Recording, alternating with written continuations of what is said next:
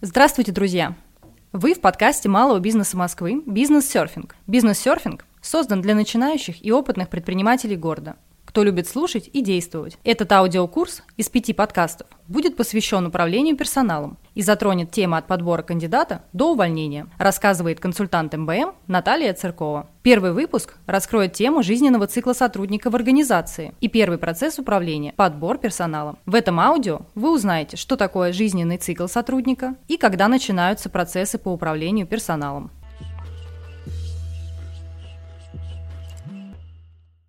Сегодня я хочу рассказать об интересном, но уже совершенно не новом процессе – работа с персоналом, работа по управлению персоналом. В предисловии я бы хотела обозначить, что данная тема скорее будет интересна держателям бизнеса, не HR, так как я не буду открывать Америку, не буду сейчас обсуждать какие-то новые тренды, не буду копать глубоко. Я бы хотела разобрать вообще, что это такое управление персоналом, жизненные циклы, процессы, которые помогают э, в данном жизненном цикле по управлению персоналом.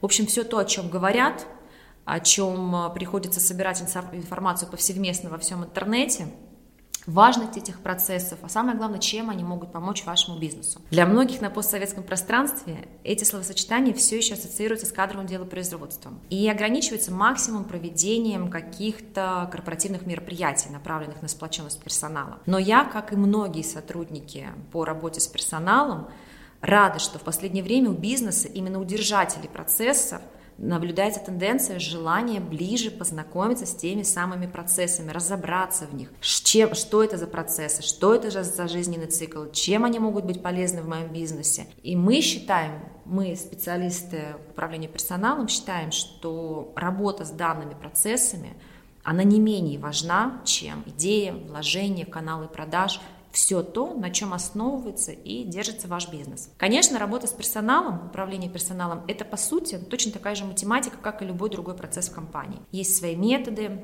правила, они описаны, структурированы, понятны и можно следовать. Но я полагаю, со мной согласятся многие сотрудники управления персоналом, в том, что это единственный а, такой этап циклов, который рассчитан именно на индивидуальный, именно человеческий подход – как известно, ну или не всем известно, наши действия на 60% состоят из эмоций, направлены на удовлетворение той или иной эмоции. То есть большинство наших действий, за исключением базовых инстинктов, конечно, основано на желании удовлетворить ту или иную эмоцию. Мы желаем больше денег, зарабатывать больше, и не потому, что в нас это заложено, а для того, чтобы почувствовать и подкрепить такую некую эмоцию, например, как уверенность чтобы чувствовать себя уверенным во всех сферах своей жизни. Это внешний вид, это возможности, которые перед нами открываются. Мы хотим, чтобы нами гордились, нас уважали, нами восхищались, ставили в пример, на нас оборачивались. И в то время, пока мы а, ведем наш бизнес вперед, ориентируясь на удовлетворение той самой эмоции, мы начинаем воспринимать своих сотрудников элементарными винтиками в нашем механизме, забывая, что это все те же самые люди, которые обладают теми же самыми эмоциями, которые хотят закрыть те же самые эмоции, удовлетворить те же самые эмоции. И это уже далеко не элементарная зона комфорта. Хороший ремонт в квартире, оплата кварплаты – это уже гораздо более высокий уровень. Это та же самая эмоция удовлетворения, например, карьерный рост. Я понимаю, что я значим, я понимаю, что мои компетенции важны, ну и прочее. Сотрудники уже давно не боятся уйти, сменить ту самую работу, оборачиваясь и думая, как на тебя посмотрит коллектив или опять же та самая партия. То есть свобода выбора дел, сделала свое дело. И компании теперь заинтересованы в том, чтобы сохранить своих сотрудников, сохранить их компетенции, в конце концов сохранить свои вложения в этих сотрудников. Это на самом деле замечательно, потому что пропал тот самый страх, который мешал человеку, сотруднику развиваться, набираться собственного по желанию, багажа знаний, навыков или вообще сменить тот самый багаж, переквалифицироваться и получить другую профессию. И, естественно, как выход сотрудник, кандидат начинает понимать свою ценность, потому что он видит, а, он может сравнить ее. И эту мотивацию он ожидает от своего руководителя. А последние года так вообще идет борьба за качественных кандидатов. Пандемия, геополитические моменты, выезд за рубеж. Встает вопрос, что дешевле? Удержать текущего сотрудника или найти нового.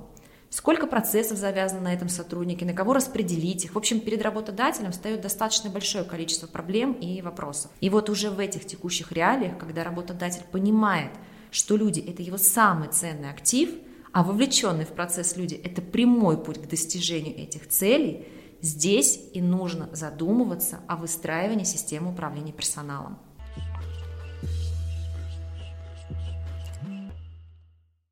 У процесса управления персоналом, как в математике, есть свои так называемые формулы. К основным относится жизненный цикл сотрудника, к основной формуле. А о другой формуле мы поговорим чуть позже. Это те самые процессы по управлению персоналом. Так вот, жизненный цикл сотрудника. Именно вокруг этой формулы крутятся все те самые процессы по управлению персоналом. Сейчас мы услышали два новых понятия – жизненный цикл и процессы по управлению персоналом. Жизненный цикл сотрудника – это те самые различные этапы, которые сотрудник проходит, начиная с отправки резюме и заканчивая уходом из компании. А многие предполагают, что жизненный цикл сотрудника начинается с первого дня работы в компании. На самом деле это несколько неверно. Нужно понимать, почему сотрудник направил свой жизненный цикл кандидата именно в вашу компанию отзывы, он что-то услышал о компании, имя компании сыграло, или он знает о том, что в этой компании прекрасная зарплата и корпкультура. Он направил свой жизненный цикл изначально с момента отправки целенаправленно, понимая, осознавая, что он делает. Поэтому работодатель должен это осознавать и должен работать на тот самый бренд, о котором я поговорю чуть позже. Теперь процессы по управлению персоналом. Это тоже некий цикл этапов, каждый из которых помогает в определенном жизненном цикле сотрудника. Ну, то есть это инструменты, которые правильно выстраивают все эти этапы цикла, помогают правильно найти и нужного кандидата, нанять нужного сотрудника, верно его ввести в должность, адаптировать, оценить деятельность деятельность, его эффективность в конечном итоге уволить. То есть процессы не бывают сами по себе, они создаются для каких-то конкретных целей и задач. Задача удержать персонал, какие процессы нам в этом помогут. Задача создать в компании систему обучения персонала, как нам это сделать. С чего начать, какие инструменты использовать. Вот на все эти вопросы ответит нам вторая формула процесса по управлению персоналом. В серии ближайших подкастов я буду больше ориентироваться на жизненный цикл сотрудника и немного, конечно, затрону тему процессов по управлению персоналом, как они нам в этом помогают. Но если вам интересна отдельно тема процессов по управлению персоналом, пишите в комментариях, я все подробно расскажу, дам конкретные пошаговые инструкции для того или иного процесса. Вернемся к жизненному циклу сотрудников и этапов, из которых он состоит. Что это за этапы?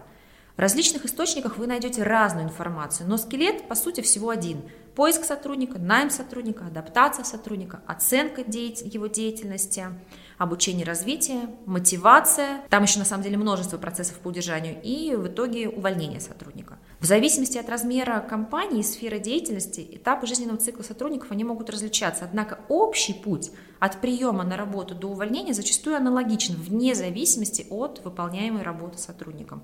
И каждый из этих этапов обязательно требует профессионального отношения – и вот здесь вступают в игру те самые процессы по управлению персоналом. Вы же не возьмете лишь бы кого, дабы закрыть позицию на работу, или будете платить сотруднику в 5 раз меньше, чем средняя по рынку, или же увольнять весь отдел или часть отдела ровно потому, что тенденции идут вперед, сфера вашей деятельности использует какие-то новые технологии, нужны новые знания, а ваши сотрудники ими не обладают, и их проще уволить и нанять новых с нужным набором знаний а через год ситуация повторится. Нет, конечно. Чаще всего проще будет вложиться в обучение хотя бы нескольких сотрудников, которые обучат остальных. Соответственно, не тратиться на размещение вакансий или на оплату услуг фрилансера, предположим, рекрутера-фрилансера.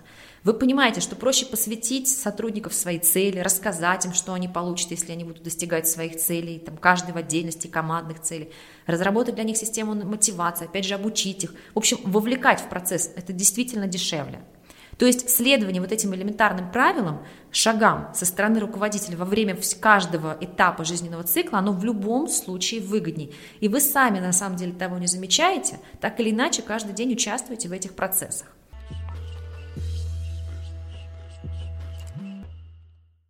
Сегодня я расскажу подробно об одном из этапов жизненного цикла – это подбор. Не путать с наймом. Первый из этапов жизненного цикла сотрудников. Подбор начинается с кадрового планирования. Но вообще планирование подбора – это вообще постоянный процесс. Нельзя вот так сесть и запланировать э, найм на ближайшие 5-10 лет. Откуда вы понимаете, кто вам понадобится через год, в какой проект, в стартап вы вступите снова, какие компетенции вам понадобятся. Поэтому прежде чем приступить к подбору, мы определяемся, зачем, для каких целей, для решения каких задач нам нужен специалист – сколько нужно специалистов, какими компетенциями они должны обладать, с какими уже имеющимся опытом мы их ищем, сколько мы готовы на это потратить, сколько мы будем ему платить и кого мы к этому привлечем. Достаточно большое количество задач, которые на самом деле решается достаточно быстро, если к этому подойти профессионально.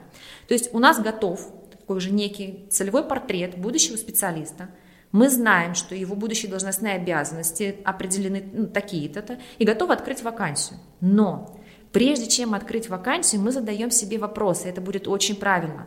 А можем ли мы к этим задачам, под которые мы планируем брать нового специалиста, привлечь кого-то из текущих работников – Возможно, есть уже готовый сотрудник, мы просто не рассматривали его с этой точки зрения. Здесь вступают в работу те самые процессы по управлению персоналом. Кадровый резерв, который вам очень быстро ответит на этот вопрос.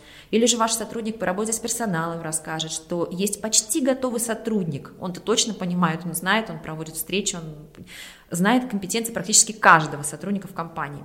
Но вот нужно, например, подучить немного этого сотрудника. Это и повысит и лояльность этого сотрудника, он будет понимать, что в него вкладываются, в нем видят ценность, его перспективы, его привлекают к другим проектам, его в конечном итоге повышают, соответственно, мотивация материальная повышается. Ну, в общем, целый цикл приятностей. Соответственно, повышается его вовлеченность. Другие работники видят, что есть карьерный рост, он возможен, он реален, и по накатанной сработал вот этот инструмент на удержание и повышение вовлеченности. Это один из самых классных инструментов в процессе по управлению персоналом. Итак, предположим, мы проанализировали эту ситуацию, правильно подошли к поиску персонала, поняли, что у нас нет э, необходимых компетенций в компании, выходим на рынок. Ищем э, сотрудника, кандидата с нужной экспертизой. Обращаемся к поиску и готовим описание вакансии. Если же сотрудника с нужной экспертизой нет в компании, мы обращаемся к поиску и готовим описание вакансии. Здесь хочу несколько слов сказать отдельно. На текущий момент большинству соискателей интересны именно вкусные вакансии. То есть информация о том, кого вы ищете, должна быть преподнесена дружелюбно. И так, как будто вы уже ну, знакомы с кандидатом, рассказываете ему просто в такой понятийной дружественной обстановке, что вы ожидаете от него, чем вы ему готовы в этом помочь вместо вот этих условий, требований и прочего. То бишь, привет, мы такие-то, мы давно на рынке, или мы стартап, реализовываем такие-то проекты, ищем того-то, дружную команду. Никакого сухого текста, сложных слов, нечитабельного объема, все четко, понятным, дружелюбным, современным языком. Не нужно переписывать туда должностную инструкцию.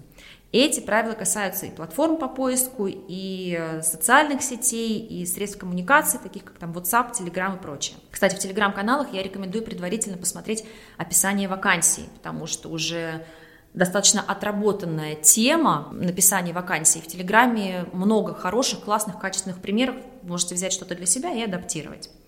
Несколько рекомендаций сразу же для новичков.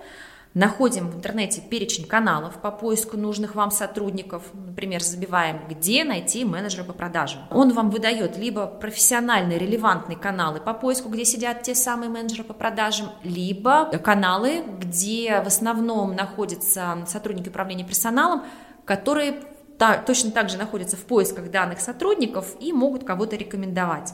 Готовим текст, обращаемся к админу, представляемся и запрашиваем разрешение на анонсирование своей вакансии. Это, кстати, может стоить каких-то денег. Вообще каналов поиска множество. Это и профильные сайты, и соцсети, как я говорила. Вы можете обратиться к кадровым агентствам, к рекрутерам, фрилансерам, тоже дам сразу рекомендацию, да простят меня фрилансеры, не платите более чем, вознаграждение более чем один оклад от будущего оклада сотрудника. Все, конечно, зависит от категории сотрудников. Возможно, вам нужен генеральный директор или еще какой-то топ, или ну, очень уникальный сотрудник, которого днем с огнем не сыщешь, и в таком случае рекрутеры будут обращаться уже явно не в Телеграм или на какие-то всем нам известные платформы поиска, а к совершенно другим базам. А, их множество, не буду сейчас обо всех рассказывать. Возможно, различные хабры, кстати, где закрываются вакансии на уникальных IT-специалистов. Но здесь э, в данном случае вы обсуждаете оплату фрилансеру индивидуально, потому что это уникальная позиция, но не платите сразу всю сумму, мой же вам совет. Также можно, кстати, обращаться в профильные вузы, откуда вы можете приглашать студентов для практики с дальнейшим трудоустройством. Но я рекомендую прибегать и к внутренним источникам, и тут снова нас выручат процессы. Можно ввести реферальную программу. Приведи друга. Многие о ней наверняка слышали. Сотрудник, который привел кандидата, а тот прошел испытательный срок, получает определенную мотивацию. Разные категории сотрудников в поиске, разная сумма мотивации. Это тоже некий элемент мотивации, повышения вовлеченности, который, кстати, так незаметно влияет еще и на удовлетворенность, и на лояльность компании. Это совершенно разные понятия. Сотрудники будут стараться искать среди своих знакомых тех, кем можно закрыть эту вакансию. Но будут они это делать исключительно тогда, когда они сами заинтересованы в этой компании и могут ее рекомендовать, и им за эту рекомендацию не будет стыдно.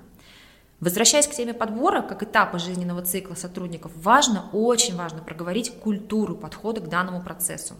То, как рекрутеры ведут себя с кандидатами, дают ли обратную связь при любом решении, положительно оно, отрицательно, сроки предоставления обратной связи – Вся необходимая информация в рамках темы по запросу кандидата, предположим, расскажите мне про стратегию компании, чем живет компания. Вот вся эта этика, она бесконечно важна. Я не буду говорить о том, как это влияет вообще на бренд. Это и так понятно. Если 10 отзывов будет о том, что на стадии собеседований происходит какой-то бардак, да еще, не дай бог, с грубостью, то что можно говорить обо всех остальных процессах, с которыми столкнется сотрудник на каждом из, своих, из этапов своего жизненного цикла в компании. Соответственно, адекватное, комфортное экспертное общение и обратная связь – вот залог успеха работодателя на данном жизненном цикле сотрудника.